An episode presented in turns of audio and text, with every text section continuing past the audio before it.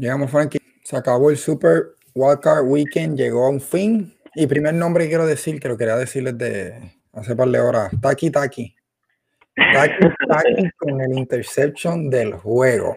No, hace par de, hace como media hora se acabó el juego de Cleveland y Pittsburgh, teniendo Cleveland saliendo con la victoria. Ambos, ambos nosotros ambos escogimos, si escucharon el podcast del viernes, eh, del jueves, nosotros ambos escogimos a Pittsburgh ganar, pero ambos queríamos que Cleveland ganara. Y realmente nuestro corazón estaba con Cleveland. Y esto fue un juego que realmente lo que, lo que dije, y no quiero coger crédito yo, lo que escuché de Dan Orlovsky, que yo repetí en este programa, fue exactamente lo que pasó. ¿Qué, habíamos dicho? Cleveland tenía que empezar con un huge lead y qué iba a pasar, porque Kevin Stefanski por lo que habíamos escuchado, por mis sources, Dan Orlovsky, el source de todo el mundo, eh, está, nos indicó que Stefanski es un script eh, type of coach y pues él, él iba a dejar un libreto en el primer quarter para, para, el, para el, head coach de ese juego y, y, que iba a haber mucha jugada, mucho riesgo, y iba a haber muchos puntos. ¿Y qué pasó? Cleveland se fue arriba 28-0 en el primer quarter. Sí, sí, o sea, la, eh, Pittsburgh se lo puso eh, demasiado fácil eh, en, la primera, en, el, en el primer quarter. Claramente en la primera jugada del juego, el fumble que termina siendo un touchdown para Cleveland, dos interceptions corridos en, en, el primer quarter, tres en la primera mitad, los tres terminaron en touchdown. Eh, tú sabes, esto fue el best, best, best case scenario cuando estás eh, jugando contra a Cleveland cuando tu conciencia no tienes que estar cantando la jugada, no tienes el juego y, y, esto fue la mejor, lo mejor que lo pudo haber pasado. Eh, para Pittsburgh tiene que ser el que la, la defensa no pudo apoyar a nada a la ofensiva. Es verdad que estaban en posiciones bien malas desde el principio del juego, pero la verdad es que, mira, si tú paras a uno o dos field goals en esa, en esa primera mitad, en la segunda mitad pudo haber hecho la diferencia porque en la segunda mitad la ofensiva de Pittsburgh arrancó como hizo contra los Colts hace par de semanas atrás. El hecho que la defensa de Pittsburgh, que es la defensa que más sacks tuvo en la temporada. No solo no le, no le dio sacks a Baker Mayfield, no, le pusieron presión, no, lo tocaron en todo el juego. si tú me hubieses dicho a mí, si tú me hubieses dicho a mí que Pittsburgh no iba a tocar a Baker Mayfield durante todo el juego esta semana, yo no te iba a creer, honestamente. Estamos, no, te, no tenían su mejor offensive lineman en Joe Betonio y el tipo que viniera a sustituirlo se lesionó y está jugando. Fue en el cuarto quarter, fue en el cuarto quarter. El tipo jugó un, un, un series nada más, uno o dos series. Pero, pero, aún así, o sea, estamos hablando, estamos hablando de tantos obstáculos para Cleveland y honestamente se tienen que sentir, o sea, la, la, ciudad, los fanáticos, pero los jugadores en ese equipo se tienen que sentir con una motivación increíble, ¿verdad? Increíble. No, y también te tienes que darle eh, el crédito, un crédito grande a Baker Mayfield, porque el, lo demostraron al principio y cuando, viendo el juego estaban enseñando lo rápido que estaba soltando la bola. Eh, estaba soltando la bola a una velocidad increíble y ese play action, porque la corrida estaba funcionando, el play action, el play action calling estuvo eh, muy bueno y él estaba, y toda la jugada estaba, estaba, estaba haciendo el trabajo bien, estaba llevando la bola a los Tyren, estaba llevando la bola a Jerry Landry, Nick Shaw estaba corriendo muy bien. La cosa es que, como tú dices, esa línea ofensiva que merece un crédito increíble con ese tipo que, que, que, ese tipo vino de la nada y jugó un, jugó un juego brutal porque Nichou corrió mucho por ese lado, por el lado izquierdo, y tenía huecos, y tenía huecos todo el tiempo. Y Karim también, los touchdowns de Karim vinieron por el lado izquierdo también, que le abrieron hueco a esa corrida, y mientras esa corrida estuvo, que corrieron 127, 127 yardas, le abrió el play action, le abrió bastante play action, los Tyrens fueron peligrosos en este juego y siempre, y los, e, ellos siempre son tienen tres buenos Tyren y Jarvis Landry se tira un tremendo juego, especialmente ese cuarto cuarto, el que cuando el juego se estaba poniendo cerrado, eh, ¿a quién buscaron? Vamos a buscar al veterano, vamos a buscar al safety target que tenemos, que es Jarvis, y Jarvis hizo el trabajo. Ese, cuarto cuarto me impresionó un montón en Cleveland, ya que el tercero se acabó como se acabó, que estaba bien cerrado, y el cuarto cuarto vinieron y cogieron un ritmo, la ofensiva cogió ritmo, y, y hicieron el trabajo y pudieron ganar el juego. Sí, y entonces, eh, varias cositas que quiero decir. Eh, eh, en términos de lo que tú estabas diciendo, Baker, Baker tuvo un juego bien efectivo. Eh, los pasos que hizo en third down, los third down conversion fueron excelentes. Eh, eh, utilizó a todo el mundo, Hooper, Nick Chubb como, como receiver. 69 yardas, un touchdown. pero hablando de la situación del juego un poquito del tercer quarter, y esto va a ser una narrativa que vamos a ver en el próximo, en, en, en el próximo juego con Buffalo Indianapolis y, y, con, y con Tennessee y Baltimore coaches conservadores. Mira, Mike Tomlin, Mike Tomlin está teniendo un tremendo, está teniendo un tremendo tercer quarter eh, ofensivamente y defensivamente tuviste dos o tres stops. En el cuarto quarter quedan 12 minutos, estás abajo por, por todavía estás abajo por 13 puntos. Mira, estaba en la 47, que, no es que estaba en la 30, estaba en la 47, que estaba en mi field, en 4 and 2. Y, no, y primero se ve como que, mira, vamos a tratar de coger las cinco yardas con, ah, para, él se hacen offside o algo, pero no lo lograron, pero no, ni lo quisieron echar para atrás, hicieron el punt. E, era un momento como, claro, mucha gente puede decir, la excusa, la excusa que puede decir, que siempre es la excusa, ah, yo confío, él, confía en su, defensa en pararlo, pero Baker vino y, y lo llevó y, se, y se combinó el reloj y honestamente no tenían razón por la cual eh, confiar en la defensa. La defensa había, había jugado un poquito mejor, en el tercer quarter, pero nuevamente no le estaban poniendo presión, no, le estaban poniendo presión consistentemente a Baker Mayfield y no estaban parando la corrida tampoco. Es, en el tercer en el tercer quarter el juego se puso un poquito tight y Baker y Baker falló un par de pases, o un receiver se cayó en un, en un third down importante. Sabes que si tú estás viendo el juego, no fue tanto que la defensa de, Pittsburgh mejoró en la segunda mitad, en el tercer quarter, fue que Cleveland dejó de ejecutar en el tercer quarter. Sí, no, no, estaba en ritmo, no estaba en ningún ritmo. Y, como coach, y como coach en esa situación, tú tienes que decir, mira, eh, ¿qué, qué, beneficia más? Nosotros quedarnos en ofensiva para coger una jodida yarda o darle la bola para atrás a este equipo que nos ha clavado todo el juego. la verdad es que, que, eh, pues, y, es, y esa jugada pues no termina definiendo el juego porque claramente estaban bien, bien apretados en el principio, los, mistakes que hicieron el principio del juego, pero esas son las situaciones en las cuales los coaches que pues, son más agresivos eh, eh, a, veces pues prevalecen, porque esa es una situación donde había que jugarla, porque darle la bola para atrás a Cleveland cuando te estaban corriendo la bola todo el juego eh, no era la mejor decisión. y el momentum, eh, aunque hicieron ese punto y el momentum estaba, el momentum estaba con, con los Steelers, que era, mira, como tú estás jugando ahora mismo, era, era muy probable que ibas a hacer ese fourth down, ibas a hacer ese conversion. Al darse a Cleveland, Cleveland cogió ritmo. Ese fue el momento que Cleveland cogió ritmo, anotó el touchdown, dominó la ofensiva y como que fue un cuarto cuarto y parejo igual, 14 puntos, dos touchdowns anotó Pittsburgh, eh, Cleveland se fue con 13 puntos no, no había forma. Tú necesitabas una posesión más. Tú necesitabas esa posesión extra para estar en juego y lo, lo dañaste. Y, se notó en el momento, todo el mundo, todo el mundo lo dijo. Mira, Twitter en todos lados te decía, este tipo votó el juego, votó el juego porque estaba, tenía el momento completamente en su lado. Completamente. Claro, me, da pena con me da pena con Juju Smith Schuster que se tiró un juegazo. Eh, Big, Big Ben como que estará pensando en retiro 68 attempts ¿Cuándo fue la última vez que tú has visto un, un, tipo de 40 años casi? 68 atención en un juego. Sí, sí, no, eh, eh, y, y, pero pues, ¿sabes? Pittsburgh terminó down the stretch no jugando muy bien, terminaron perdiendo cinco de sus últimos seis juegos. Eh, la verdad es que quién sabe cuánto le afectó no tener el bye, porque aún así que descansaron sus starters y, los y los jugadores importantes la semana pasada, como quiera era otra semana de práctica, otra semana de preparación. La verdad es que no, no estás en tu casa descansando, estás en el field, como que no estés jugando. No sabemos los efectos que tuvo el long term en no tener el bye eh, para Pittsburgh, de verdad fue injusto para ellos.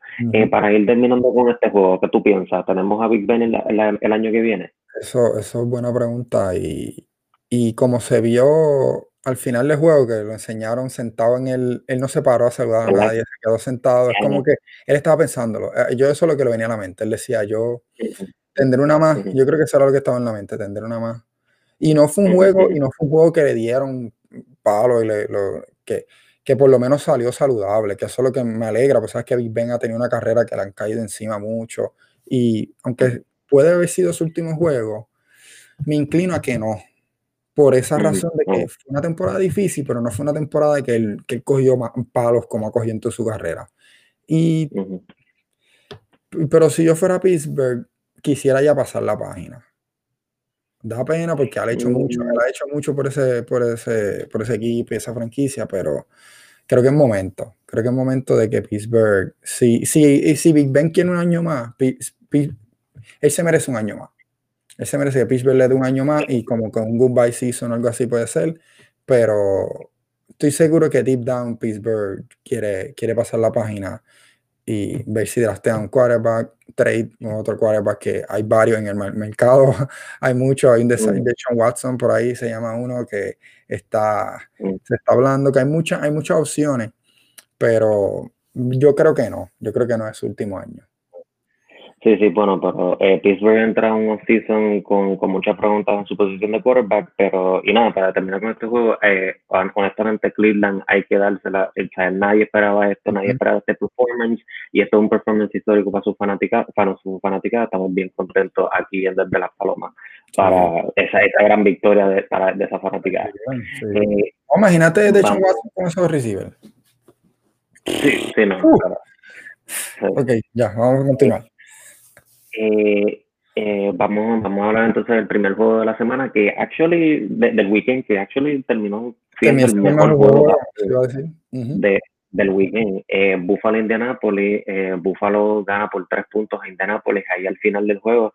Y no, eh, el MVP Josh Allen vino a jugar. O sea, MVP. 300, 300 mi MVP, mi MVP vino a jugar.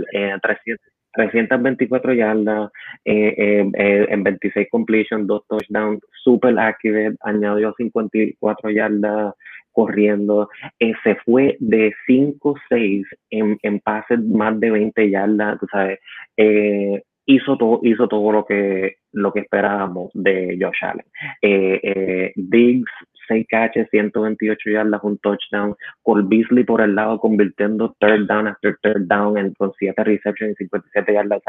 eh, no, no hay running game. Buffalo no tiene running game. Es simplemente yo, Josh Allen va a echar para atrás y en Josh Allen nos, vamos a tirar encima y, y, vamos a echar por ir para adelante porque eh, eh, este es nuestro MVP y este es uno de los mejores jugadores de la liga ahora mismo. Eh, increíblemente. Indianapolis se vio bien. Indianapolis, Indianapolis mismo Indiana Pacers. Como había dicho el último episodio, es lo mismo, exactamente. Jugaron un juego bien eficiente. Philly River jugó mejor de lo que esperábamos a nosotros. Ese running game, Heinz y Taylor, los dos jugaron brutal. Excelente. Protegieron a Philly River también. Y estuvieron en juego para ganar. Aunque Buffalo se veía como que estaba dominando el juego, pero el scoreboard no decía eso. Eso fue eso de ese estilo de juego que Buffalo dominaba, Josh Allen, tú decías, diablo, qué clase de jugada, qué clase de jugada acá, otra jugada brutal acá, pero veías como que, mira, Indianapolis no se va para ningún lado. Buffalo puede haber Indiana, juego, estuvo en nada. Indianapolis se tiene que sentir tan y tan y tan mal con las oportunidades perdidas. Ellos hicieron tantas cosas positivas para que tenían que hacer para ganar este juego. Controlaron la bola, ganaron el tiempo de posesión, pudieron correr la bola como tú mencionaste, no hicieron, no hicieron turnovers, aguantaron a Buffalo, los aguantaron a para eh, 2 de 9 en third down. O sea, uno de los mejores equipos ofensivos en la liga lo aguantaron de 2 de 2 9 en third down. Pero tuvieron lo que los mató al final de la primera mitad, tienen un drive larguísimo que no pudieron convertirlo en fourth down en, en un pase que Ricky no pudo conectar en la esquina. Y entonces después empezando la segunda mitad, tienen otro drive largo que eh, eh, fallan un, que termina sin puntos y fallan un field goal. Esos fueron dos drives que colectivamente cogieron 12 minutos del juego y terminaron con cero puntos eh, en esos dos drives. Eso los mató. También también eh, eh, al final del juego Felix River tiene una oportunidad de tratar de poner al equipo en field goal position para ganar y no tener los tiempos los afectó en ese último drive. Frank Reich tomó malas decisiones a través del juego. Hizo dos challenges malísimos, dos challenges que no iban a ganar, que en los replays se veía claramente en un fumble de, de Zach Brown y otro más al principio del juego, un pase incomplete en la, esquina, aunque eran como 10 yardas nada más de Philly River Y como, como dije, el coaching en, en, estos juegos matter so much, you know. Eh, eh, esos, dos esos dos timeouts que no tuvieron en la segunda mitad los afectó y no, Philip no pudo utilizar el medio del field en ese último drive que pues, y no lo pudo poner en, en, field goal range y eso terminó costándoles el juego. Eh, mira, hay, y, nuevamente para seguir hablando de, de, lo bien que jugó los Colts y Philip Rivers, eh, Philip Rivers se fue de, de 46-27 con 309 yardas y dos touchdowns. Corrieron para 136 yardas y son el primer equipo. No, corrieron para 163 yardas. 163 yardas, perdón. Y son el primer equipo en la historia del NFL en hacer más de 400 yardas en ofensiva, no hacer turnover y perder un juego de, de, de playoff. O sea, honestamente, es, es, ese es el equipo que más devastador se tiene que sentir hoy, porque estaban en posiciones buenas para ganar ese juego. Sí, sí, no, no, Jack Doyle se tiene un juegazo. Jack Doyle jugó increíble. Él y Pascal jugaron brutal los dos y, el juego, en verdad, este es de estos equipos que también la misma pregunta que se hizo con Big Ben se, se tiene que hacer con Philly River y te la hago a ti. ¿Se ve Philly River volver al año que viene? Fíjate, fíjate, eh, Philly River con un contrato de dos años y, y, y, honestamente, yo no esperaba que Philip River tuviese la temporada que tuvo este año, ¿verdad? Yo pensaba que iba a tener un decline porque en sus últimos años de San, y sus últimos años de San Diego no se estaba viendo muy consistente, honestamente. pero el coaching, el coaching ha demostrado que es grande, grandemente. Sí, Philly River siempre fue un quarterback. Philly River es un quarterback que tú miras a Eli Manning y Philly River, que son del mismo, del mismo class, y tú dices, Philly River es mejor. En realmente, como quarterback, pero Eli está en las posiciones de, cuando hay que ganar, lo ha ganado. pero River ha tenido mala suerte en su carrera. Y eso él ha tenido, claro, ha tenido, ha hecho cosas malas en su carrera, pero es un tipo que ha tenido una mala suerte grandísima porque nunca ha tenido un coach detrás de él. Y, y el NFL te demuestra que los equipos que ganan siempre es el, el tándem del coach quarterback. Eso es algo que nunca Ferry River tuvo. Y, y, da pena que, mira, claro, eh, Frank Wright cometió error en este juego, pero este es el dirigente de él. Tú imagínate Philly River con, con, un dirigente de ese calibre, o él, hace varios años en los Chargers, pudo haber sido otra historia. Pudo haber sido otra historia porque encontró, su, encontró su coach al final de su carrera. Y se está hablando mucho de eh, Carson Wentz venir acá y pues muchas cosas. Se está hablando de muchas cosas que, que uno nunca sabe, pero eso de Carson Wentz es algo bien complicado. Un equipo tendría que pagar 20 millones para básicamente hacerlo disponible. No, y para un quarterback que no es bueno, okay. por favor, un quarterback que no es bueno. Carson Wentz no es un buen quarterback, ok. Eh, nos ha demostrado, hay muchos más juegos malos de Carson Wentz, bueno, pero anyway, este no es el momento. Eh, eh, nada, Buffalo, Buffalo se mantiene como el mejor equipo actualmente. La semana que viene van a jugar contra. Bueno, mirando cómo pasó, eso, eso, yo sé que ahorita vamos a hablar del macho, pero mirando cómo este juego sucedió y cómo se dio, va a estar van contra Baltimore. Eh, Buffalo no paró la corrida. Baltimore solo corre. Buffalo no corre. El juego, este macho dos equipos completamente diferentes Pero ahorita lo tocamos más. Ahorita lo tocamos más porque hay, mucho de qué hablar. Y viendo cómo pasó este juego y pasó el juego de Baltimore, que también lo vamos a hablar, eh, hay, ese, tema va a estar súper interesante. Y si hay gente que apuesta y eso, ese es el macho más difícil de apostar, más difícil de proyectar. En verdad, ahora mismo yo pensando acá que yo no, he decidido quién va a ganar y no he dado un score en ese juego, no he hecho mi, mi, mi no te sé decir. Ahora mismo no, no tengo que sentarme a mirar más y analizar más qué equipo puede ganar ahí y por cómo va a ganar, cuáles son los keys del game, porque no, from the top of my head, no te sé decir. No te sé decir. Brincamos ya para el otro. Vamos, vámonos con, vamos. a hablar con el juego. Lo mismo que esperábamos, exactamente lo mismo que esperábamos. Yo le escribí a, yo le escribí un texto a Frankie diciendo, cuando el llegó a 20, le dije, este juego se acabó Frankie, not so fast, Russell Wilson, bla, bla, bla. No, lo sabíamos desde el principio. El primero en llegar a 20 ganaba. Y el juego empezó con una loquera, anunciaron el quarterback. Yo había dicho que Jared Goff iba a jugar, iba a estar saludable. Estaba saludable, entre comillas. pero para mí que estaba saludable, pero estaba exagerando más y era mentalmente no estaba ready. Y, y Sean McVay quería a Wolford jugando, por alguna razón, wink wink, wink wink, no sé si. Eh, empezaron dos, cinco minutos del juego fue que anunciaron que iba a empezar. Así empezó el juego. Y empezó, Seattle sigue siendo el mismo Seattle del últimos cinco o seis weeks. Esa ofensiva, yo no sé si Piscar el, Piscar el nadie estaba diciendo que están de hot seat, pero si este equipo continúa la temporada que viene como están haciendo, si eh, Piscar puede estar en el hot seat. Porque esta ofensiva hay un problema grave. No sé qué está pasando. No sé, el juego fue eh, feo, fue un juego aburridísimo, largo, feo. fue una, basura. Fue una basura. De, entretenimiento no lo fue, no fue entretenido. Mira, bueno, hubo, hubo, elementos entretenidos en este juego un poquito. Elementos, elementos, sí que la, que la defensa de los Rams tuvo un juego excelente. O sea, es, verdad que la ofensiva de Seattle durante las últimas semanas nunca estaba en ritmo, pero los Rams, los, Rams, los Rams no le dieron break. ¿sabes? Eh, David, eh, Williams con el interception eh, y de la semana, o sea, el interception return para touchdown en una jugada, en un quick screen que le, la, ¿sabes?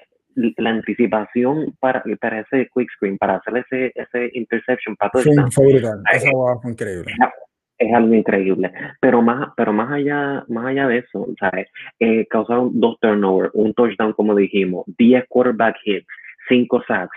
Aaron Donald, Aaron Donald dos minutos del juego, Aaron Donald ganó ese juego eh, eh, eh prácticamente solo en la línea ofensiva.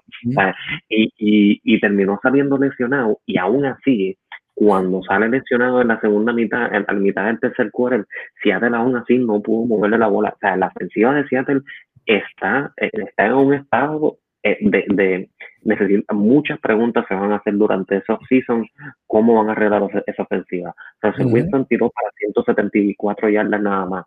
Y, y se fueron 11 completion, un juego de 4 quarters, 11 completion. Eso lo tienen un Drew Brees en el primer quarter.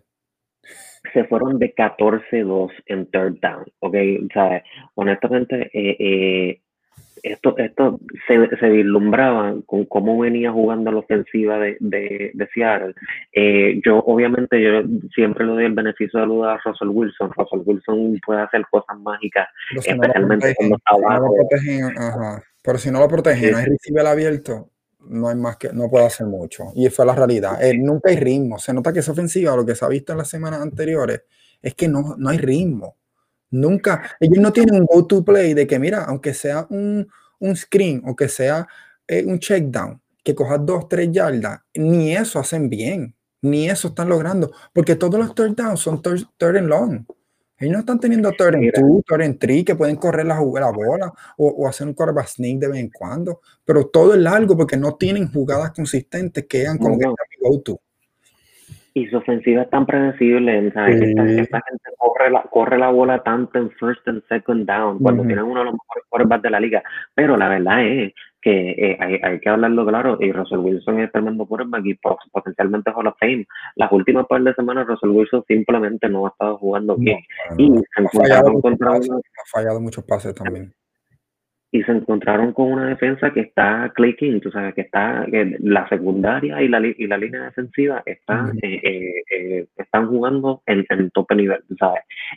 tenemos que darle crédito a Sean McVay, ok, so Sean McVay entra a este juego pensando que Wolford va a jugar todo el juego. Wolford es un quarterback bien movible y se decía que durante la semana los Rams habían puesto muchas jugadas para beneficiar Exacto, para sacarlo del pocket, para, para beneficiarse de las cualidades que John Wolford tiene, por, o, diferentes a, Jared Goff, no necesariamente por encima, pero diferentes, su movilidad, su, su rapidez, y el hecho de que Wolford sale en el segundo drive del juego y Sean, y Sean se estaba viendo muy bien y Sean McVay tiene que básicamente cambiar su game plan de toda la semana y, y simplemente dice, pues, vamos a consistentemente correr la bola. Cam Makers tuvo un juego brutal. 131 yardas corriendo, 180 yardas total en el juego eh, y lo bien importante que nuevamente por eso que, que Sean McVay se notaba desde el principio del juego atacaron a Jamal Adams. Jamal Adams, el safety de Seattle, es, tremendo. Es uno de los eh, mejores jugadores defensivos en la liga, overall, que juega todo en un jugador defensivo de la liga, pero, pero es un safety que tú le puedes, eh, eh, hay oportunidades para atacarlo. ¿Por qué? Porque es un safety que es súper agresivo. Y en tres, eh, hicieron tres jugadas de más de 25 yardas que fueron atribuidas a llamar a, los estuvieron atacando todo el juego. Sí, y, pues, sí, y, y, salió a relucir después del juego. y teniendo, sí, sí, que va a decir la de la lesión. Que tenía una lesión. Sí, sí, que, que, tenía una lesión y, ¿sabes? Y, y, y, yo, y eso no le quita nada a Yamonado, Yamonado es un tremendo jugador, pero, pero eh, eh, esa, o sea, eso es lo, esa es la grandeza y lo importante de offensive coordinator como Sean McVay. Eh, ven una debilidad, la atacan consistentemente durante todo el juego. Y pudieron aprovechar eh, eh, y a Jared Goff viniendo del banco con toda la lesión, con todo que se vio mal, porque hizo par de pases que tú y yo no testeamos de anda, el carajo. esto, esto, era horrible, esto era horrible. Mano, ¿sabes cuántos completions hubieron entre los dos? En todo el juego, entre los tres quarterbacks. 23. 23 completions en un juego entero. No, 23 no, completion. Ah, Russell Wilson tuvo 27 attempts nada más. Es un juego que está atrás todo el tiempo. Como que tú mirando los números, sin mirar el juego, si no viste el juego, ponte a ver el box score y tú vas a decir qué, qué rayo pasó aquí. lo, único que, eh, lo, único que, te dice, diablo, K-Makers, sí, K-Makers se llevó el juego. Ese fue la, la, clave del juego, la defensa y K-Makers. Si no fuera por la defensa y, y, si no fuera por K-Makers, este juego no hubiera sido esto. Porque Jared Goff estuviera mm, hubiera tenido que pasar 30 o 40 veces. Y se notaba que estaba fuera de confianza, no tenía ninguna confianza en él, para nada. Eh, va, va, a ser bien interesante. Luego del juego, eh, Sean McVay dijo que John Wolford eh, nada más tuvo un stinger, así que debería estar ready para la semana que viene. Hmm. ¿Quién va a ser el quarterback al hospital y todo. ¿Quién va a ser el quarterback de ley la semana que viene, Gerardo? Yo creo que él se va. La cosa es que si él decide Wolford, ganen o pierdan, estás diciendo que Goff no es tu quarterback. Y tú le, tú le estás pagando. Tú le estás pagando. Que, tú y yo hemos dicho, que hemos hablado las últimas semanas. Si tú puedes mejorar tu quarterback, tu quarterback play, tú lo haces. No importa cuánto estén cobrando, no importa los feelings del quarterback. This is a business. You have to win. Y si, y si lo, que, tiene control, tiene control. Si él, si él toma esta decisión sabiendo que Jared Goff puede jugar, porque mira, se demostró, Jared Goff no está jugando, no, no, no, no es un quarterback tan bueno. Él tenía la operación y lo que sea, el dedo, del dedo, como que él podía jugar, se veía saludable, nada le afectó, nada le afectó, el dedo no la estaba afectando. Como que no era porque él está, no estaba saludable que no jugó. No, es porque Sean McVay se dio cuenta que su backup es mejor que su starter. Y tiene la libertad, parece que tiene la libertad del owner y todo el mundo de que, mira, toma la decisión tú. Si, esa, si eso es, estoy seguro que Wolford, si Wolford está saludable, va a jugar. Porque jugando con esta ofensiva de Jared Goff contra Green, Green Bay, ¿verdad? Contra Green Bay, no hay break la defensa puede ser la mejor del mundo, pero no hay defensa. Yo creo que no existe defensa que pare consistentemente a Aaron Rodgers. Eso no existe. No hay, existe. Hay, que ver, hay, que ver, cómo eso se, se, desarrolla la semana que viene. Sí, como que va. sí, esto, por ahora, los machos que se están formando de mientras estos juegos que estamos, hemos hablado son súper interesantes. No hemos tocado Cleveland y, y, Kansas City, que eso también será otro matchup. Que se puede un juego 65-50, se puede acabar. que, pero vamos al otro juego, que este, Dios mío, por poco. Ah, ¿verdad, Frankie? Frankie, ahora Washington Tampa. Oh, oh, eh, eh, sí, la, mami, tenía que empezar la transición yo. Yo estaba esperando que tú la empezaras. No, no, pero relax, relax, relax, relax, es, es tarde. Es tarde. Es tarde. Eh, nada, Tom, Brady, Tom Brady en los playoffs eh, produce. Eh, Tampa le gana a Washington. Eh, eh, y nada, Tom Brady 40 de 22, 381 yardas, dos touchdowns, eh, le, le consiguió pase a seis receivers, ¿sabes? Mike Evans, Mike Evans, gracias a que Mike Evans estaba lesionado con, con seis receptions y 119 yardas. Eh, eh, ¿sabes? Eh, consiguió a Godwin, consiguió a, a, Antonio Brown, eh, 500 yardas de ofensiva, o sea, 500 yardas de ofensiva para eh, eh, una defensa de buena de Washington, que lleva jugando bien toda la temporada. Eh, no fue, no fue un juego perfecto para la ofensiva de Tampa.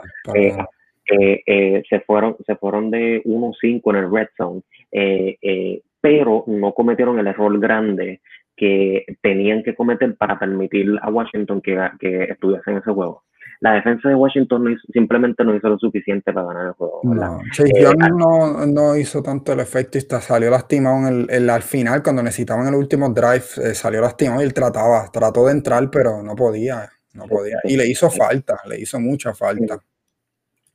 Hizo mucha falta. Eh, y, le dieron tres sacks a Brady, pero, pero no fue, hubo muchos periodos del tiempo. no fue un proyecto constante, que tú decías, diablo, esta, ofensiva, esta línea ofensiva no está protegiendo, o esta línea defensiva de Washington está atacando bastante. Es que no le llegaban eh, constantemente. Eh, pero en verdad, aunque Tampa ganó, el, como la historia de este juego, el quarterback de Washington. El de Washington. Vamos a, ver, vamos a empezar hablando estrictamente de fútbol. ¿oíste? Estrictamente de su juego. ¿O quieres tocar primero esto y después vamos, okay, vamos a tocar primero lo, lo, lo, controversial y después vamos a hablar estrictamente de su juego? Bueno, no, bueno, no, es controversial, no es controversial. Yo pienso que eh, en este momento en el cual estamos viviendo es bien importante establecer que Taylor Henneke, el quarterback de Washington, es un es MAGA, es un Make America Great Again, full Trump supporter en Twitter. En Twitter eh, hay muchos tweets de él hablando mierda de de eh, inmigrantes, hablando mierda de, de Black Lives Matter. es un ignorante, un ignorante de eso. Hoy, hoy en día, hoy en hoy con lo que pasó esta semana y muy antes, pero lo que pasó esta semana no podemos dejar de decir eso. ¿okay? Increíble que, va para Washington. Y exacto, exacto, exacto. eh, el, el, el, mensaje overall que quiero, que, que, quiero decir aquí, y importante Gerardo también, eh, desde Las Palomas es un anti-MAGA podcast, un anti-MAGA podcast network, ¿ok? Y, y cualquier jugador o atleta o cualquier cosa que estamos hablando que haya alguien que apoye más, vamos a decirlo y vamos a ver que son unos buenos bichos, porque es que lo son. Ya, teniendo, cerrado, teniendo cerrado esto, jugó, jugó bien, el jugó excelente. el quarterback Tyler Heineke, no la persona, porque la persona es basura, pero el quarterback Tyler Heineke jugó tremendo, o sea, tuvo tremendo juego, o sea, para, para, un, para un quarterback que los otros días estaba en el AAS, ¿sabes? eh, eh, de irse 50% de completion, 306 yardas, un touchdown, correr para 46 yardas y ese touchdown tremendo que hizo. No, los dos el touchdown corriendo estuvo fuera de liga y el touchdown pasando estuvo, fue un dime, fue un dime, pero una cosa increíble. Ese pase, cuando tú lo veías live, tú decías, soy incomplete. Ese, de esos pases, tremendo, una cosa.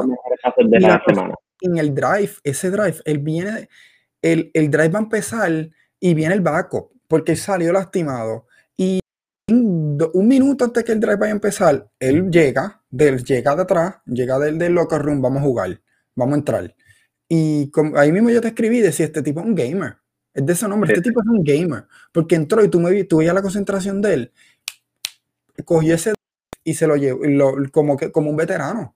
Claro, cogió un sack, cogió un sack al final del juego que se notó, aquí, aquí es que tú notas que, este, que es un tipo joven, que es un tipo sin experiencia, porque tenía, tenía espacio para, para scramble y hacer, correr, coger el par de yardas y por coger un outside o algo, pero se quedó mucho tiempo en el pocket, pero se notó que el tipo tiene, tiene un potencial tremendo y, y no, no tiene, no, no sé, no, no, le llega la presión, no le llega la presión porque esos momentos le gustó, le gustó esos momentos. Se vio, se vio confiado, eh, eh, estaba, estaba tomando decisiones correctas, estaba decidiendo cuándo correr, cuando había que correr, estaba decidiendo cuándo mantenerse en el pocket, cuando había que mantenerse en el pocket. Se fue 50% en third down. O sea, un, un rookie en, en, en, una situación de playoffs como esta, eh, hacer jugada tras jugada en third down, eh, eh, algo que no tiene precedente. Eh, se me pareció mucho, que yo te lo texté durante el juego, que alguien en Twitter lo puso, se me pareció mucho a Tony Romo, tenía como que ese estilo de Tony Romo, que a Young Tony Romo que corría un poquito, pero también era, creaba mucho con, Tony Romo, Baker Mayfield, ese, ese field, ese para no llevarlo tan arriba dejarlo como que, oh, de estos vacos, de estos vacos que vino a la nada y te hace unas jugadas brutales y por, y por un juego tú crees que tú crees que este tipo es bien bueno. Pero después te das cuenta, ok, he's Case Keenum. Taylor Heineke, Taylor Heineke, ese juego se ganó, se ganó 10 años de ser backup en la NFL. por, mucho. eh, eh, y puede ser, y puede haber un quarterback competition, puede ser parte de un quarterback competition el año que viene. Es posible. Depende que Washington coja porque no sabemos si Alex Smith vuelva. Bueno, el hecho, el hecho de que Tyler Heineke no empezó ese juego en la semana 16, en la cual pusieron a, a Dwayne Haskins, después que, Alex, después que Alex Smith se lesionó, es absurdo, considerando como Tyler Heineke jugó. Eh, hay, que darle, hay que darle beneficio de la duda a Ron Rivera y esta temporada, como está el COVID, recuerda que el tiempo de práctica y todo es mucho menos, que es más difícil, es más difícil evaluar jugadores cuando tú ni los ves. Mira lo que pasó en Cleveland hoy, que tuvieron un offensive lineman que, que lo, lo filmaron y nadie lo conocía. Jugó un drive y el tipo lo filmaron esta propia semana y no practicó ni con el equipo.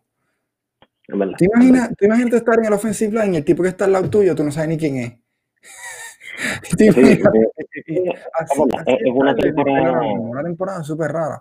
Alvin Camara jugó hoy y estuvo, no, no practicó en toda la semana, en dos semanas sin practicar, básicamente, en cuarentena, en Zoom calls y cosas así. Así, e, esta es la temporada en que estamos.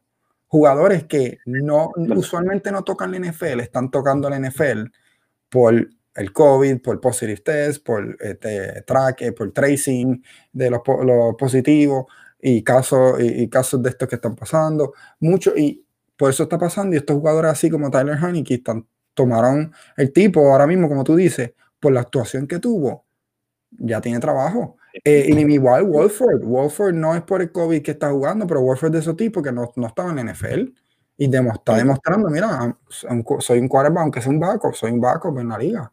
Hay muchos de esos por ahí ahora mismo. Eh, te, iba, te iba a preguntar antes de movernos para Tampa, bien eh, antes de movernos último y Tennessee bien rapidito. Eh, Tú me dices de, de Tampa que, que, que, tú ves de Tampa y cuál es tu opinión de que se le hizo tan difícil ganarle a este equipo de Washington que no, de verdad, la defensa de Tampa, ¿qué tú piensas de la defensa de Tampa luego de este performance? Eh, ellos paran la corrida, eso lo sabemos, mejor defensa parando la corrida, pero lo que yo pienso de Tampa es es que Tampa un equipo que no está, ellos no están unidos de verdad. Ellos no están unidos de verdad. Ellos, ellos son de, y no son consistentes, un equipo bien inconsistente. Y juegan bien contra equipos malos. Y este, y, y ver la forma que perdieron, ajá. Y este juego, pues Washington le jugó bien, un equipo malo le jugó bien, que usualmente ellos le dan pela a equipos malos, pero tienen problemas con ofensivas buenas es increíblemente chistoso que ellos ganan un juego de playoffs y aún así no le han ganado a un equipo con un récord positivo esta temporada. Bueno, le ganaron a Green Bay. A Green, a Green, Bay, no tenía, no tenía, un récord positivo. Bueno, sí, Green Bay tenía una. Bueno, fue en principio de la temporada. Green Bay tenía una derrota, creo que era nada más. Que, sí, pero fue principio de temporada. Green Bay no estaba en ese ritmo todavía. Y pero sí, y el, y el, otro equipo que le ganaron, que y no tiene equipo fue Chicago, fue 8 y 8. Todos los demás estaban bajo 500. Ningún equipo, sí. Esto es, esto es lo que demuestra este equipo, que ellos paran la corrida, el pase no lo paran, y ven que los más movibles también les viene problema, pero claro, bien pocos equipos no le dan problemas por más movibles. Todos los equipos tienen problemas con eso. Pero son muy frío y caliente, un equipo muy frío y caliente. Cuando está caliente ofensivamente, van, van a notar. Pero no, me emociono, estoy feliz porque New Orleans, ahora New Orleans y, y Tampa, y pues tercera, es la tercera. Pero no, no tengo, es que yo tengo muchas opiniones de Tampa. No es por el equipo, es Tom Brady, no quiero que gane. Las opiniones de, yo no quiero darle crédito de nada a ellos realmente, porque tienen suerte de que jugaran contra Washington. Sí, sí pudieran haber perdido y yo estaba luchando que ganara Washington, pero son cosas que pasan. Son cosas que pasan. Ahora, ahora pasamos para el juego, uno de los juegos más interesantes. Ahora pasamos para el juego de Baltimore y Tennessee. Los dos, las dos mejores rushing offense en la liga. Y que uno demostró que lo es, el otro no.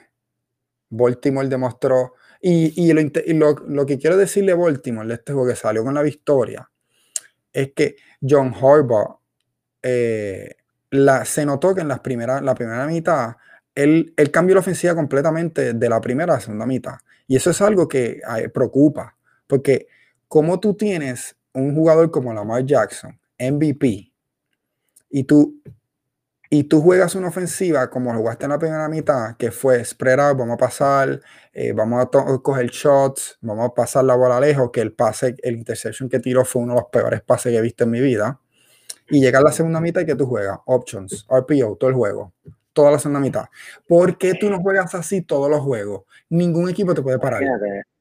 Pues fíjate, eh, eh, yo, eh, y cuando, estábamos hablando en el, pre, en el pre, preview del juego, ¿verdad? Yo, fíjate, yo estaba de acuerdo con lo que, y, y, y esa era mi sugerencia, atacar el pase rápido, porque ellos tienen una defensa, Tennessee tiene una de las peores defensas de pase en toda la liga. la verdad fue que, que habían jugado y habían oportunidades eh, en el game plan al principio del juego. Simplemente Lamar empezó lento.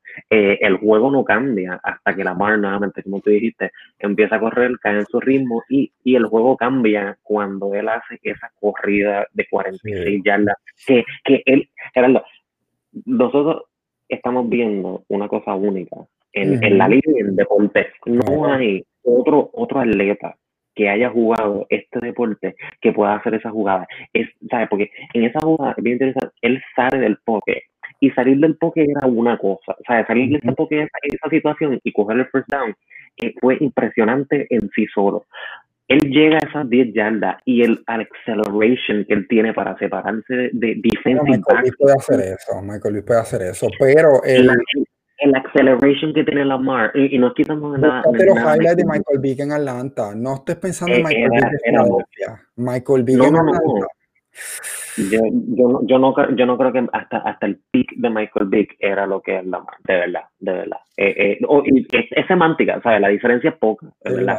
Pero, pero él tiene, o sea, la velocidad que él tiene, y eso, mira, y eso cambió el juego. Después de eso se puso en ritmo, terminó, terminó con 176 yardas tirando, 16 roches, 136 yardas corriendo, eh, Hollywood, consiguió a Hollywood Brown para 107 yardas y 7 receptions, Mark Andrews, 7, 4 receptions, 41 yardas, eh, o sea, jugaron su juego, desde esa jugada terminaron dominando el juego.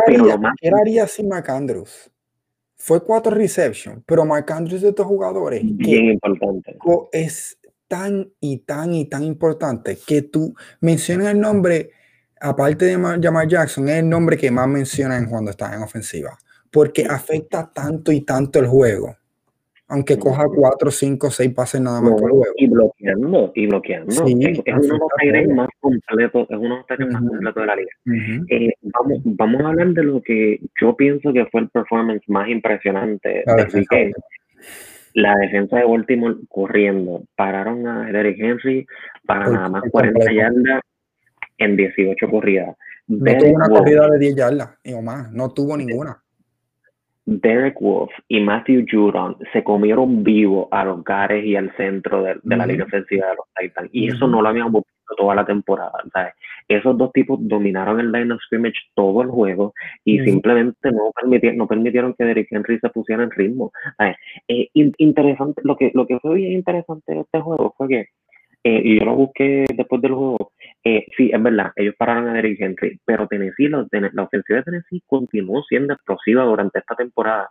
Ellos de los en cuatro, ellos se fueron 4 y 2 en juegos donde Derrick Henry corría menos de 100 yardas. Así que esto no, aunque, aunque Derrick Henry le damos la mayor importancia, porque es el, el mejor jugador, esto no era un equipo que era unidimensional. La verdad fue que Tannehill tampoco... Ese número, ajá, ese número le da crédito a Tannehill. Eso te dice, mira, tu quarterback no, no, no es una batata. Aunque Henry no te corra bien un juego, Tannehill es suficientemente bueno para ganarte el juego. Yo quiero llegar más atrás de lo que dijiste de Baltimore, de, de que estabas de acuerdo de atacarlos por el aire a Tennessee, porque Tennessee no es mala.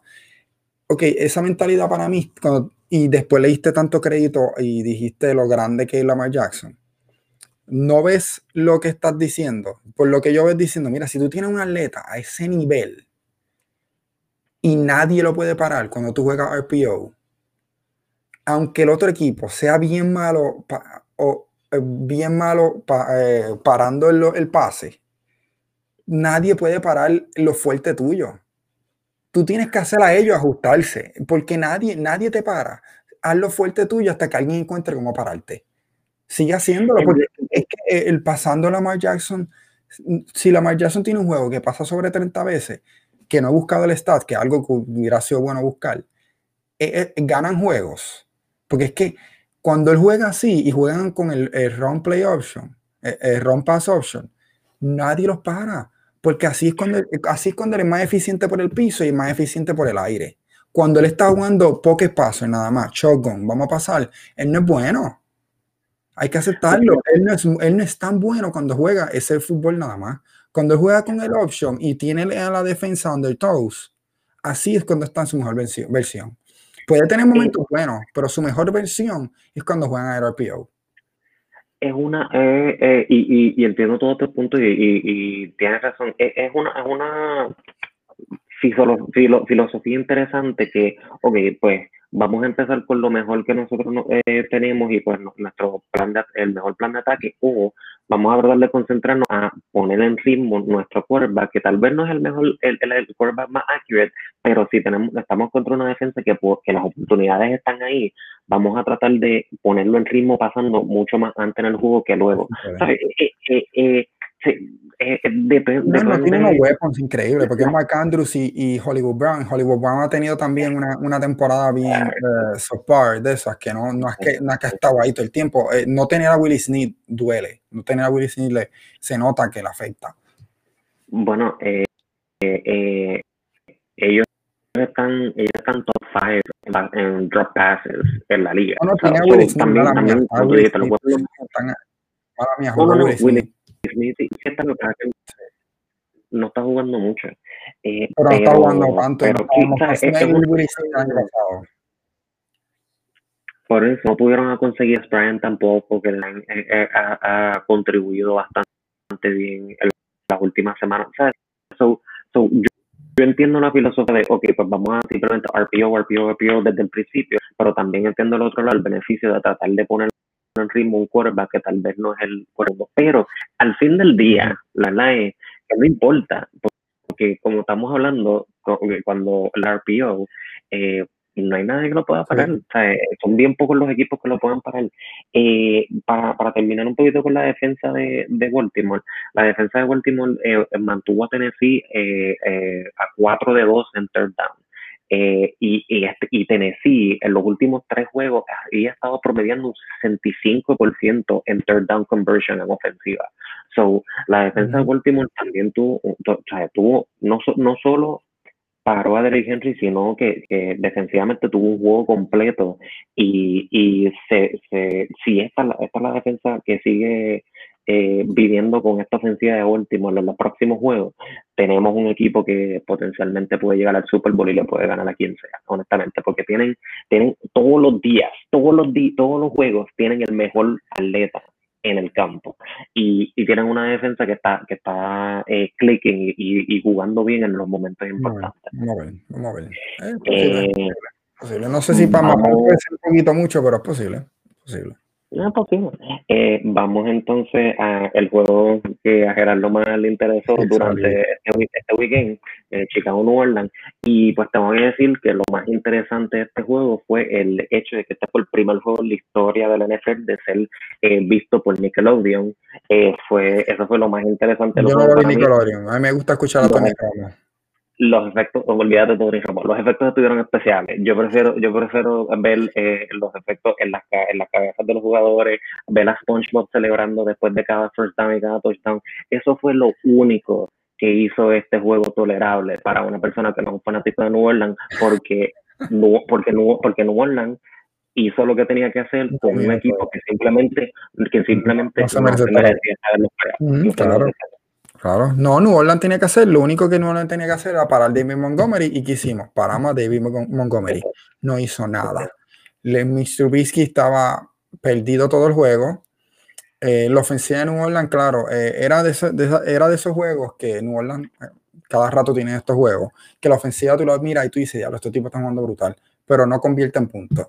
Siguen, siguen, siguen moviendo la bola, siguen haciendo first down, first down aquí, first down eh, eh, drives largo, siguen teniendo drives largos, no notamos.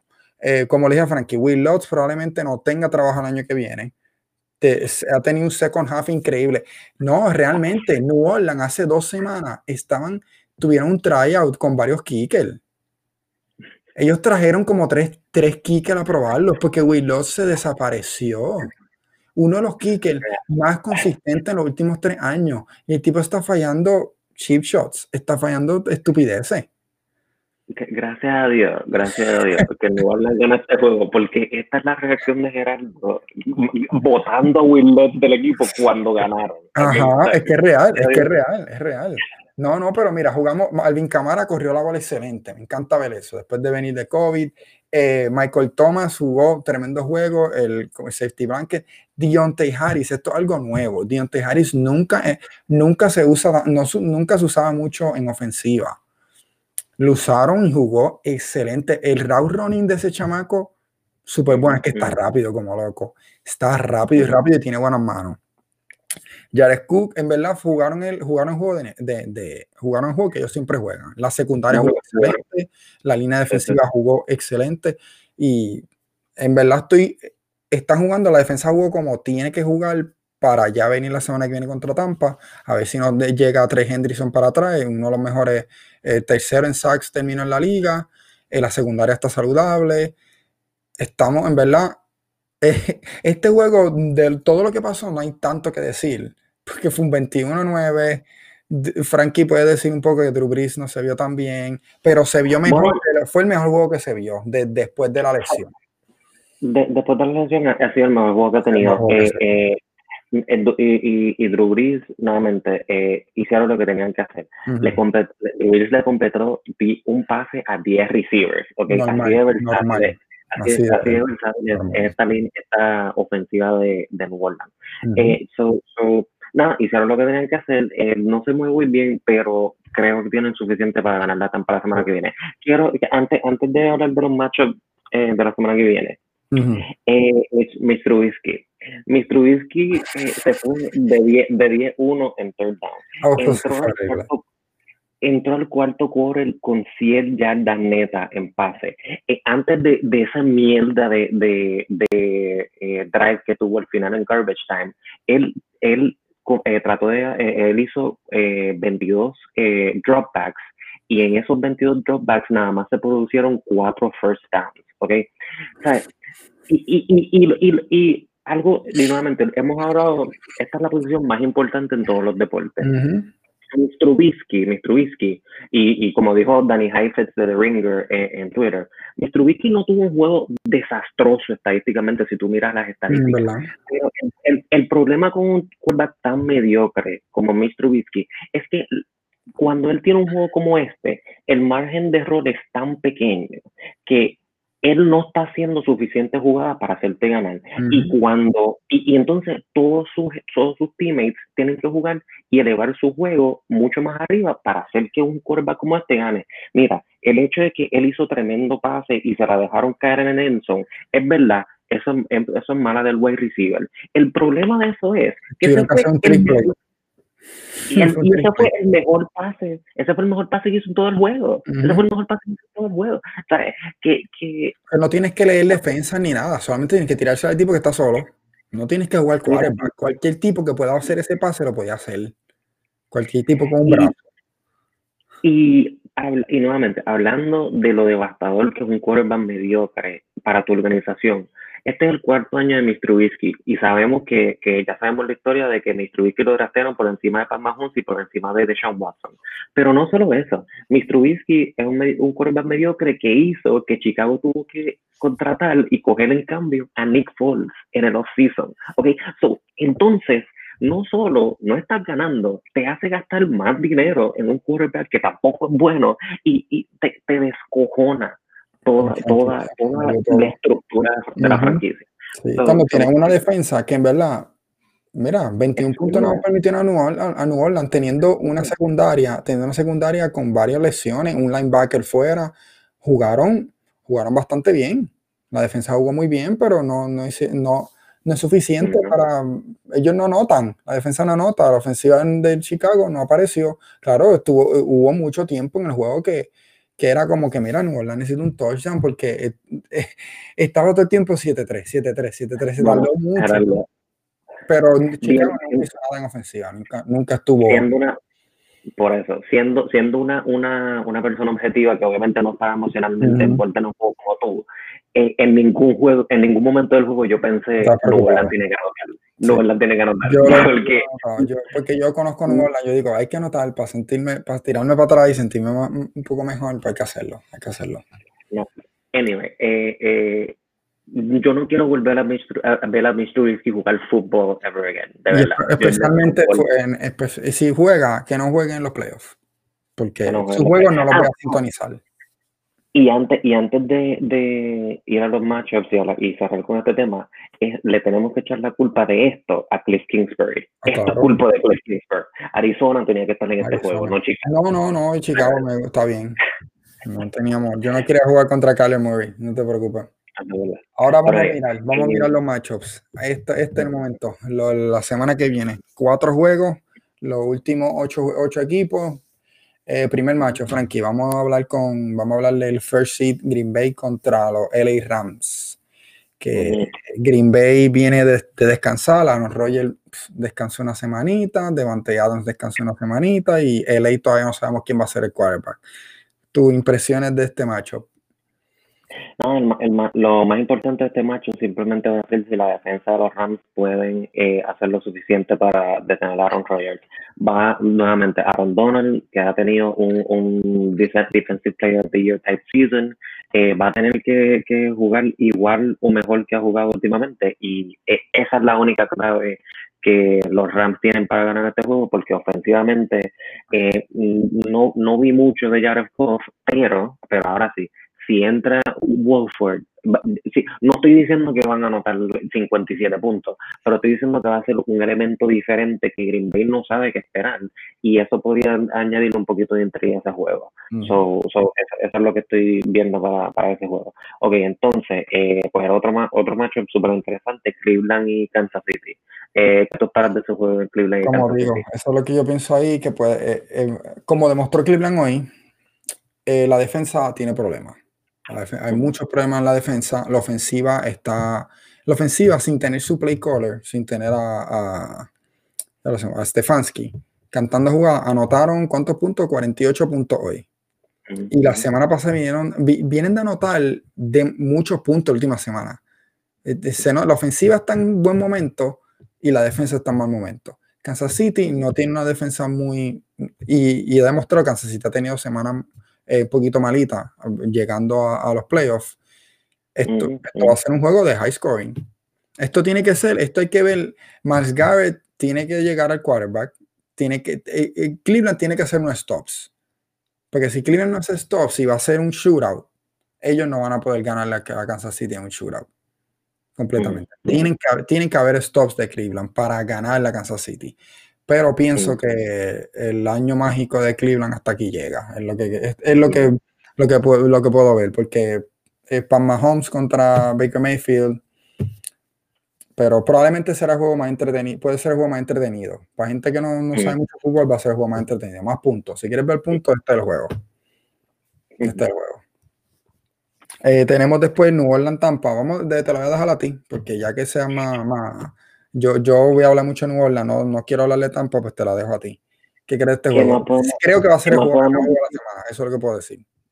¿Qué más podemos decir? Los dos eh, mejores quarterbacks de la historia de la NFL jugando uno en contra del otro. O sea, eh, eh, esto, esto primera vez, en la historia, primera vez en la historia, dos quarterbacks de sobre 40 años se enfrentan en los playoffs. Eso va a estar brutal. O sea, eh, eh, tú sabes que el, el, juego el juego de, de New Orleans lo pusieron en Nickelodeon, pues dos quarterbacks son tan viejos que lo deben poner en el History Channel. Ese, eh, ahí es que deberían darle ese juego.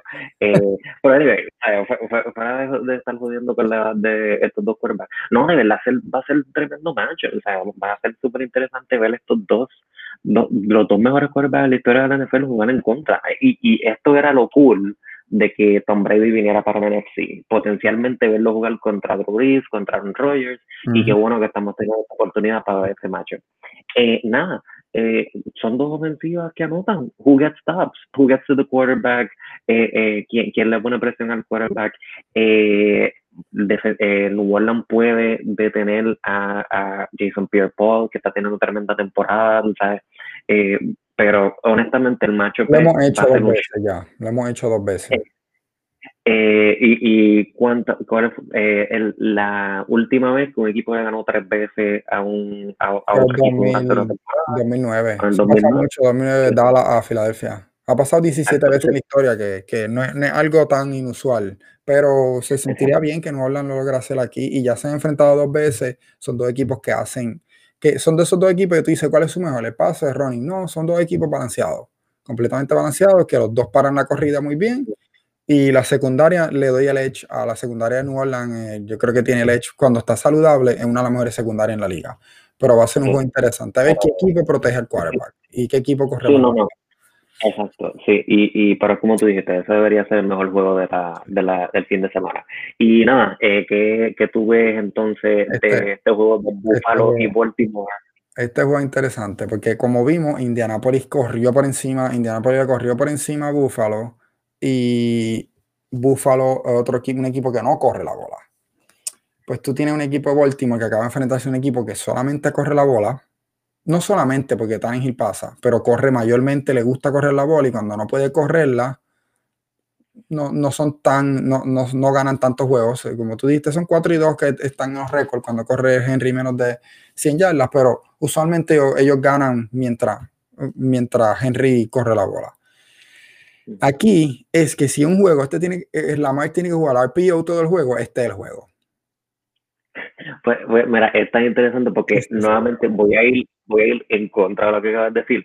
¿Quién, qué, qué, cua- qué, qué, qué hizo, qué fue una de las cosas más efectivas que hizo Indianapolis hoy, eh, eh, este, este weekend? Por conseguir pases over the middle en contra de esos linebackers. Yo espero que Lamar consiga a Mark Andrews para 10 catches y Pero el 135 RPO, yardas. el RPO no te dice que eso no puede pasar. El RPO es que él, él crean que haga mucho fake. Después que haga ese fake a running back y decida, la corre running back, la corro yo o doy para atrás y la paso. Mark Andrews va a, ser, va a estar por el medio. Te aseguro que Mark Andrews va a estar por el medio en muchas jugadas. Eso va a pasar. Pero en la corrida va a ser, va a ser nasty. Como, como Buffalo va a parar la corrida. El otro problema es que la defensa de Baltimore tiene que hacer el trabajo, tiene que jugar igual que jugó esta semana. Porque Sí, Buffalo y- anota y también Josh Allen se mueve. Esto va a ser un juego de high scoring. Yo creo que van a ser dos defensas tratando de mantenerse, pero yo veo un high scoring game. No super high scoring, pero un 27-24, unos números así. Y, y, lo, y lo otro también bien interesante de este juego, también eh, o sea, va- el, el juego anterior de New Orleans y Tampa nos demuestra el pasado de la posición del quarterback. Y este juego nos va a demostrar el futuro de la posición del Ujú. quarterback. Tenemos los dos quarterbacks más jóvenes y más dinámicos yendo en contra con diferentes estilos en Josh Allen y Lamar Jackson, pero, pero ambos imparables en, en cómo están jugando ofensivamente. Eso, eso, eso, ese, para mí, el futuro, del, el, el futuro de la NFL está en ese juego y eso para mí es lo más interesante, que vamos ir de un juego que es el pasado de la, de la posición a un juego que es el futuro de la No, y, y hablando también, Kansas City y Cleveland es lo mismo. Son dos quarterbacks bien Sí. jóvenes. Es lo- son, tiene, tiene dos matchups en esta semana que son de quarterbacks jóvenes, el futuro de la liga. La cara de la liga son esos. No, bueno, Baker no sé si ponerlo todavía ahí, pero está llegando a ser uno de, los, de esos top eh, young quarterbacks. Como jugó hoy, se puede, estar- puede estar en la conversación. Vamos a ver. Ok, Frankie. Eh, ya te habías dicho, ya te habías contestado esta pregunta, pero vamos, recálcala de nuevo, ya que te- estás tan impresionado con Baltimore. Yo creo que estás convirtiéndote en fanático de Baltimore. Estás dejando a los Giants atrás. ¿Qué, qué fue lo más que te impresionó esta semana? No, lo más que me impresionó esta semana fue la defensa de Baltimore. O sea, el- yo no, sí, yo no, yo, No, yo sí pensaba, yo, por eso, yo, yo sí pensaba que la defensa de Baltimore venía jugando bien y pensaba que iban, poder a, iban a poder a contener a Derrick Henry bastante. Eh, hizo 40 yardas, o sea, no pasó de 50 yardas, promedió 1.2 yardas por carry. O sea, eso, eso, eso es, eso es jam- jamás eh, nadie iba a predecir eso. So, el, el hecho de que pudieron detener a potencialmente el mejor running back en la liga, el mejor running back en los últimos 10 años, eh, lo pudieron exterminar del juego y pudieron detener una ofensiva que de verdad, ¿sabes? Tampoco, no, no es para quitarle crédito a él, Tanangil también tuvo tremenda temporada y no permitieron que Tanangil lo, lo, le hiciera pases largos, eh, o sea, que, jugaron un, juego completo y nuevamente, como dije, esa defensa completa, complementando la ofensiva de Baltimore y Lamar, eh, los tiene los tiene en una buena posición para competir por un campeonato. para ti, ¿cuál fue el, el, La línea ofensiva de Cleveland. La línea ofensiva de Cleveland. Y Baker Mayfield.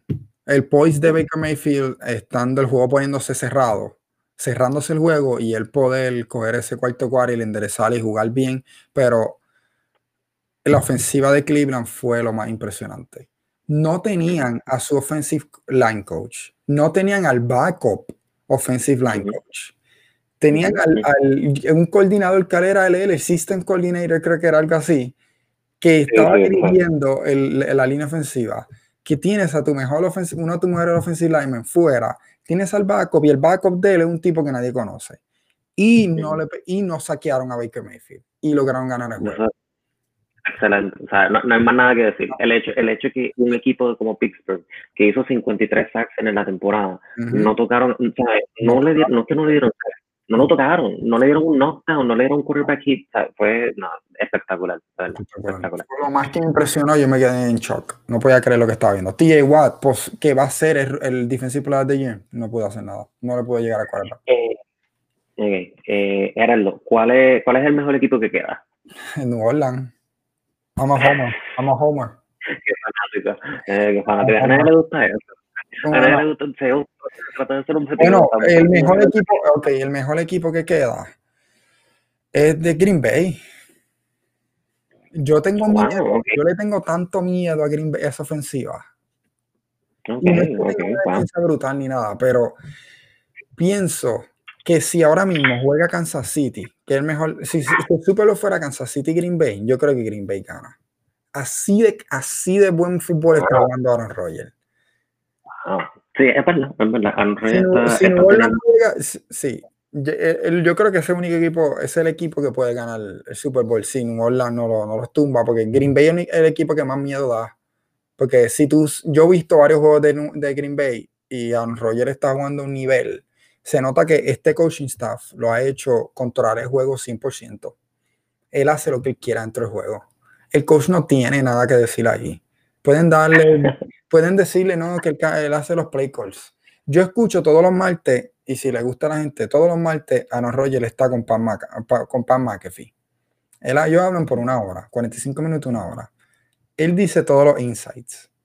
La mente de Aaron Rodgers y la forma que él cuenta de lo que, porque para McAfee le hace preguntas como que, ah, ¿qué tú pensaste en esta jugada? Que vi que hiciste esto, y vi que hiciste lo, que hiciste lo otro. Y él dice, no, esta jugada iba a ser un run. Ah, y hice esto y lo cambié para acá ah, y vi que esto y lo cambié después para este lado. Así él juega todo el juego. Él a veces dice, no, el coach, yo, yo me hice de que no lo escuché y canté esto. Mano, así es Aaron Rodgers. Y él lo hace tan fácil. Y todo el mundo, para, para McAfee, dice como que, ¿cómo tú haces estas cosas? Él está haciendo el juego ver tan fácil. Y la confianza de ese hombre está tan arriba. Y Davante Adams está jugando un fútbol tan animal también. Que todavía ah. pienso que es la ofensiva más, más peligrosa en la liga.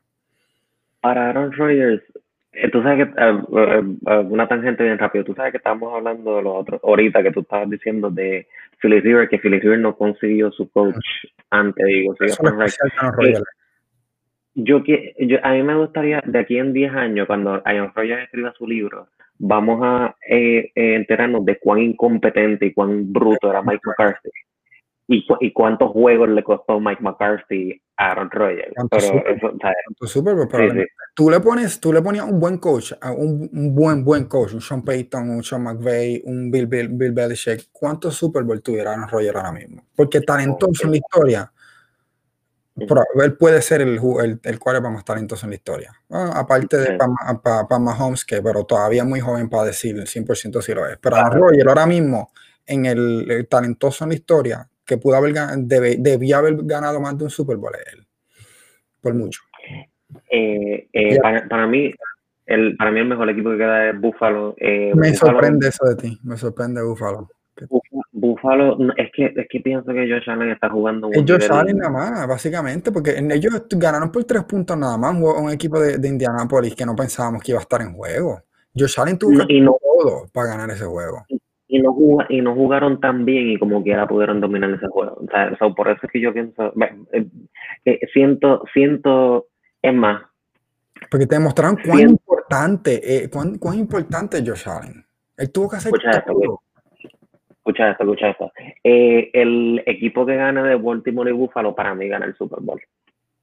Así, así de mucho confío en esos dos equipos. Baltimore o Buffalo Sí. gana el Super Bowl. Eso, Ah, eso es lo que pienso. confías mucho más en Baltimore que yo. Yo no lo veo todavía. Yo no lo veo todavía. Me impresionan mucho. Eh, ok, u- eh, vamos a los, dos los dos a decir cuál es el peor equipo que, que queda A la misma en vez. Un, dos, Uno, tres. dos, Rams. Rams. Por Ok. mucho. Eh, y no, eh, y no es por Sean McVay. Sean McVay puede ser el mejor coach que queda. No, John Payton es el mejor porque Sean Payton es mi, eh, es mi tío. Eh, pero sí, los Rams. Los Rams. Por, mucho. mucho. Mira, lo- eh, mira, mira algo que pensé ahora. Mira los quarterbacks que quedan. Tom Brady, Drew Brees, Lamar Jackson, Josh Allen, Pat Mahomes, eh, Baker Mayfield, eh, Aaron Rodgers. Jared, eh, Aaron Rodgers, Jared Goff. Hay, hay Jared Goff, eh, slash Jared- Goff, hay, hay, hay, uno, hay, un- hay dos ahí que no encajan. Eh, eh, El backup de Orleans es mejor que Jared Goff. Taysom Hill es mejor que Jared Goff. Okay, settle down. No, he's not. James Winston. no, no. James Winston. Mira, ¿No es mejor que Jared Goff? es más, es más, es más. Yo diría que sí, pero Ah. Taylor- Taysom Hill, cuando la, la, la temporada que viene, Taysom Hill sea el quarterback regular y esté en, el- en la quinta semana y él tenga dos touchdowns y siete interceptions, tú te vas a estar jalando los pelos. Te lo, te lo digo desde ahora. Relax, yo confío en Taysom. Yo confío en Taysom. Dele un off-season. Dele un off-season sin COVID. No, Este, no, no, no, no es un buen quarterback. Ok. Eh, eh, es, es instintivo más fuerte. Anyway, ¿cuál es el, cuál es el juego que estás más anticipando la semana que viene? Bueno, lo- el, el o- All Quarterback Bowl, eh, lo- los Sí. 40s, el, eh, Tom Brady y Drew Brees, eh, eh, uno de los juegos más, realmente puede ser uno de los juegos más importantes en la historia porque son dos GOATs. Son dos GOATs. sí, sí. Son dos, dos de los mejores en la historia. Probablemente el mejor, en- el mejor en la historia en Tom Brady, el mejor ganador y el mejor season, regular season quarterback en la historia. Que antes era Peyton Manning, lo, o lo es Drew Brees. Miente, por lo que no, lo- los que no saben, oficialmente es Drew Brees el mejor regular season quarterback en la historia. Numbers wise. Por número, por mucho. Por mucho lo es. Esto, esto va a ser un, esto sí un juego. Y puede ser el que, el que pierda se retire. No, Tom Brady va a jugar hasta 50, eso es embuste. Pero puede ser el último juego de, de Drew Brees. Cada juego que pase estos playoffs puede ser el último juego de Drew Brees. Y eso me, me duele. Espero que no sea este. Espero que no sea el último juego contra Tom, una derrota contra Tom, Brady. Sería la peor forma de acabar su carrera. Es verdad, es. Yo respeto a Tom Brady bastante y mucho, pero es como LeBron para mí, que no quiero, lo respeto un montón, pero no es que no soy fan. Claro. Y tú, Eh, y Buffalo, eh, obviamente, los equipos que tú dices que van- pueden ganar. El que, el que gane va a ganar el Super Bowl, lo dije ya. Eh, ok, mira, para terminar, algo bien interesante. Los equipos en home se fueron 2 y 4. No hay home field advantage este año. Simplemente no lo hay. No, esta temporada, esta temporada overall, los equipos eh, en home se fueron 127, 128 y 1. En los playoffs se fueron 2 y 4. Eh, no significa nada, así que están, yo vislumbro la semana que viene pueden haber uno o dos offsets a home teams y a number one seeds que no esperamos. Eh, pero nada, yo estoy súper motivado para la semana que viene. Yo estoy igual. No, no, estoy loco volver, a- estoy loco por ver estos juegos. Pero no, Bu- Buffalo, Baltimore no son, no, Frankie está loco ahí, no. Buffalo puede ser Baltimore, no sé. Yo no sé qué tú estás viendo. Yo no sé porque dónde tú tienes Kansas City ahí, no sé. Tú ni has, tú ni has mencionado el nombre para Mahomes y Kansas City. Semana que viene quiero ver tu opinión de ese equipo cuando le, aunque van a jugar contra, contra Cleveland. Vamos a ver, vamos a ver. Pero nada, ya hasta aquí llegamos, mi gente. Espero que hayan disfrutado los juegos y chequeamos. Nos vemos, nos vemos la próxima. Vamos a acabarlo aquí.